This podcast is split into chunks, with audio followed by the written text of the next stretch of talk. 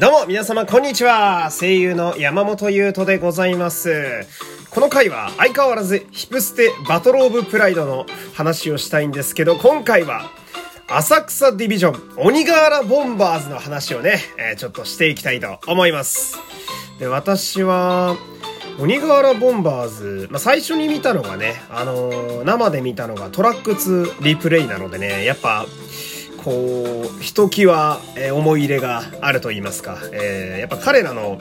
パフォーマンスを見てですね、ああ、オリジナルのキャラクターすげえなってなった、まあ、きっかけでもあるのでね、えー、ちょっと今回もだいぶ強火になってしまう気がするんですけれども、えー、まあね、じゃあ早速やっていきたいわけなんですけど、生の鬼瓦ボンバーズはですね、私は、えー、3回目になりますね。トラック2、えー、AAD ライブでバトルオブプライドで3回目なんですけど、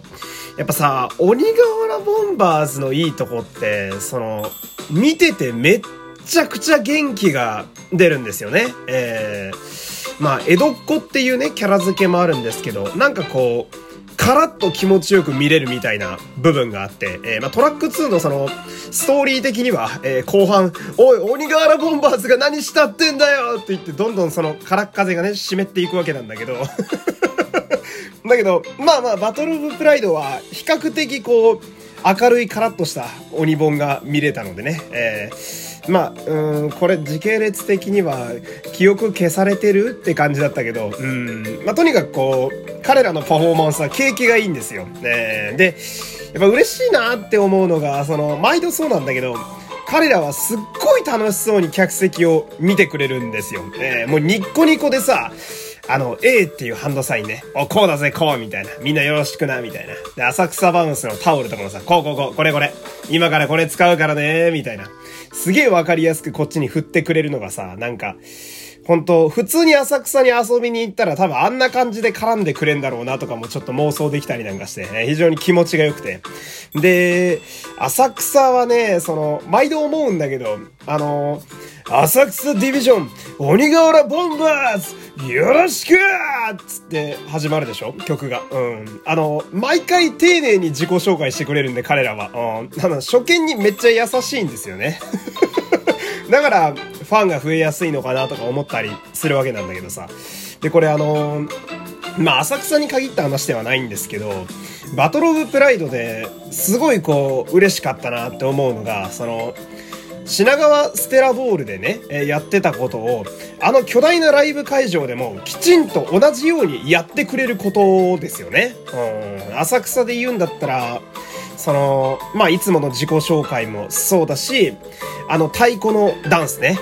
うん、バチの動きとかをする太鼓のダンスもそうだし、浅草バウンスで、はいはい、タオルタオル、みんなタオル持ってる？っていう、あれをやってくれるのもそうだし、みたいな。うん、まあ、バトルオブプライドというね、あの、ライブ自体が、まあ、性質的にこう、総集編みたいになってるのがすごい良くてね。うん。どのキャラクターも見たりこう、振り付けを見るたびに、ああ、こういうことあったな、みたいに思い出せるのもすごいいいな、なんて思ったりなんかして。で、浅草はさ、この、バトルオブプライドというこの歌ね、楽曲の方の歌詞もね、すげえいいチョイスやなと俺ずっと思ってて、その、歌詞もね、その短い尺の中に彼らの特徴がこれでもかと詰め込まれていて、やっぱなんといっても、あの、ジンパチの、せいやそいや浅草で始まるっていうのがね、もうチョイスがね、粋なのよ。うん、その、トラック2を一度でも見た方だったら、おそらく一番胸に残るフレーズって、せいやそいや浅草だと思うんだけど、それが冒頭から遠慮なく使われてるってあたりがすごいいいし、やっぱり、あ、これこれってなるし、うん。で、その鬼本のパートってさ、バトルオブプライドの中で、その、唯一和楽器を使った上に、あそこだけ特に疾走感に全振りしてるので、まあ、こう、耳に残るのが気持ちいいんですよ。あそれこそカラッとした感じがしてね。あらしいな、みたいな。で、あとは楽曲的には、まあ、赤羽の回でも喋ったんだけど、ゲスフーズバックっていうね、赤羽と浅草が主役の曲ありますけど、やっぱあれが流れてさ、あの赤羽と一緒に花道を練り歩いてくるオリディビたち。あれだけでね、めちゃめちゃ酒飲めるよね。いやあれマジでよかったな。あのーで、花道のさ、真ん中で全員出てきてさ、大舞台で全員で踊ってるところを見るとさ、やっぱすごい思うのが、オリディビたちって、まあその、寄せる原作がない分さ、パフォーマンスにこう、全振りしてるキャスティングっていうのが、その、ライブっていう性質にすごいバチバチに合ってんな、相性いいなって思いましてね。えー、もうね、あのー、AAD ライブで狭そうに踊っていたのが、花道で解き放たれて、もう手も足もめちゃめちゃ伸ばすことによって、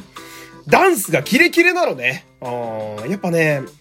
オリディビ6人は、まあみんな歌もすごい上手なんだけど、特にダンスの切れ味が全員一流なのがね、やっぱ痺れるなって思うんですよね。ディビジョンラップバトルルールザステージっていうそのラップだけでなく、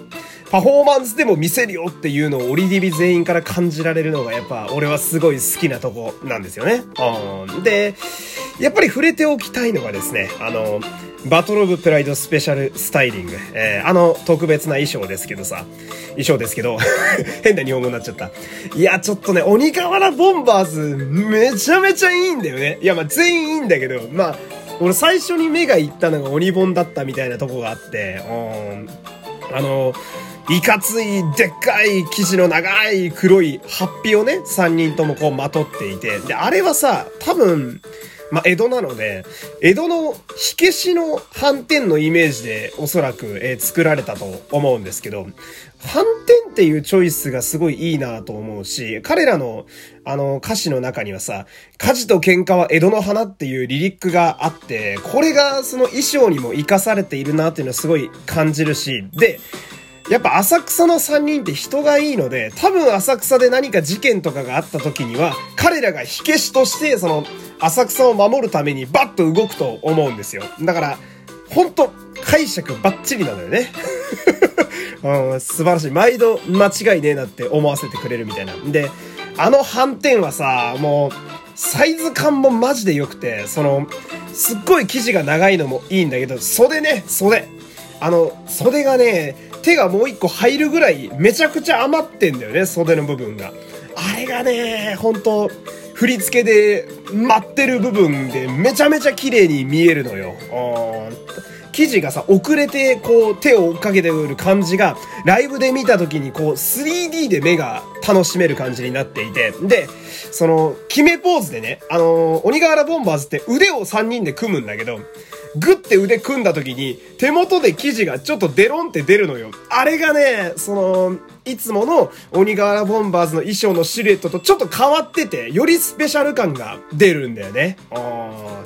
で、まあオフショットでさ、ツイッターとかに上がってるオフショットでキャストの皆さんが上げてくださってる写真で、反転をね、あの、神の子雪村聖一みたいに肩にかけてくれてるやつがあるんだけど、あれが最高なんだよ。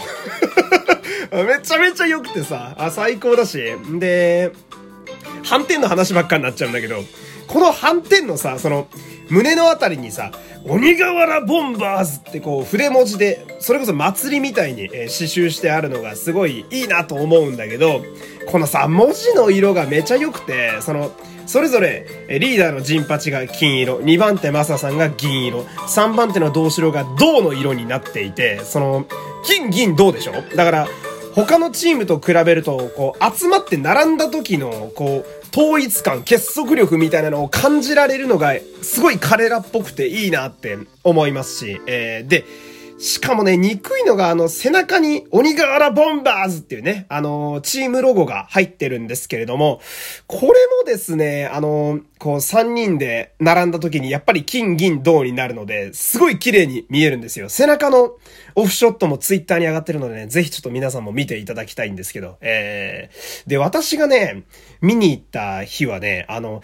どこのパートだったか結構終盤のパートだと思うんですけど、この衣装着てるんで、えー、3人でなんかひそひそ話してて、なんだろうって思ったら、せーのでこう、客席に向かってその、チームロゴの背中のやつを3人でバンって見せてたんですよ。あ、めちゃめちゃ可愛い愛くて。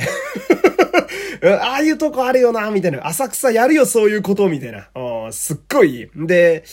まあ、浅草はその、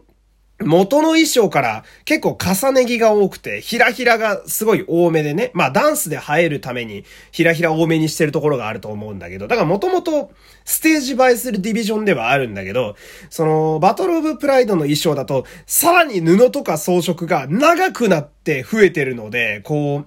踊ったり歩いたりした時にすごく目が楽しいんですよね。あすっごい踊ってる時の生地が遅れてついてくる感じがやっぱすごく生で見てると良くてね。あで、俺がすごい、うわ、マジって思ったのが、2番手のマサさんが腰にコートみたいな布つけてんだけどさ、これがむっちゃかっこよくて、おマサさんおしゃれやなって思ってライブの時によく見てみたらさ、あれ、前掛けなんだよね。あの酒屋さんがさ、お店で仕事するときにつける前掛けあるじゃないですか。あれなのよ、その、何？店でこれつけて仕事してるんだろうなとかちょっと思えるし、で、その前掛けっていうさ、普通にやったらかっこよくならないであろう仕事着をこのスタイリッシュな衣装に落とし込むアイデアよ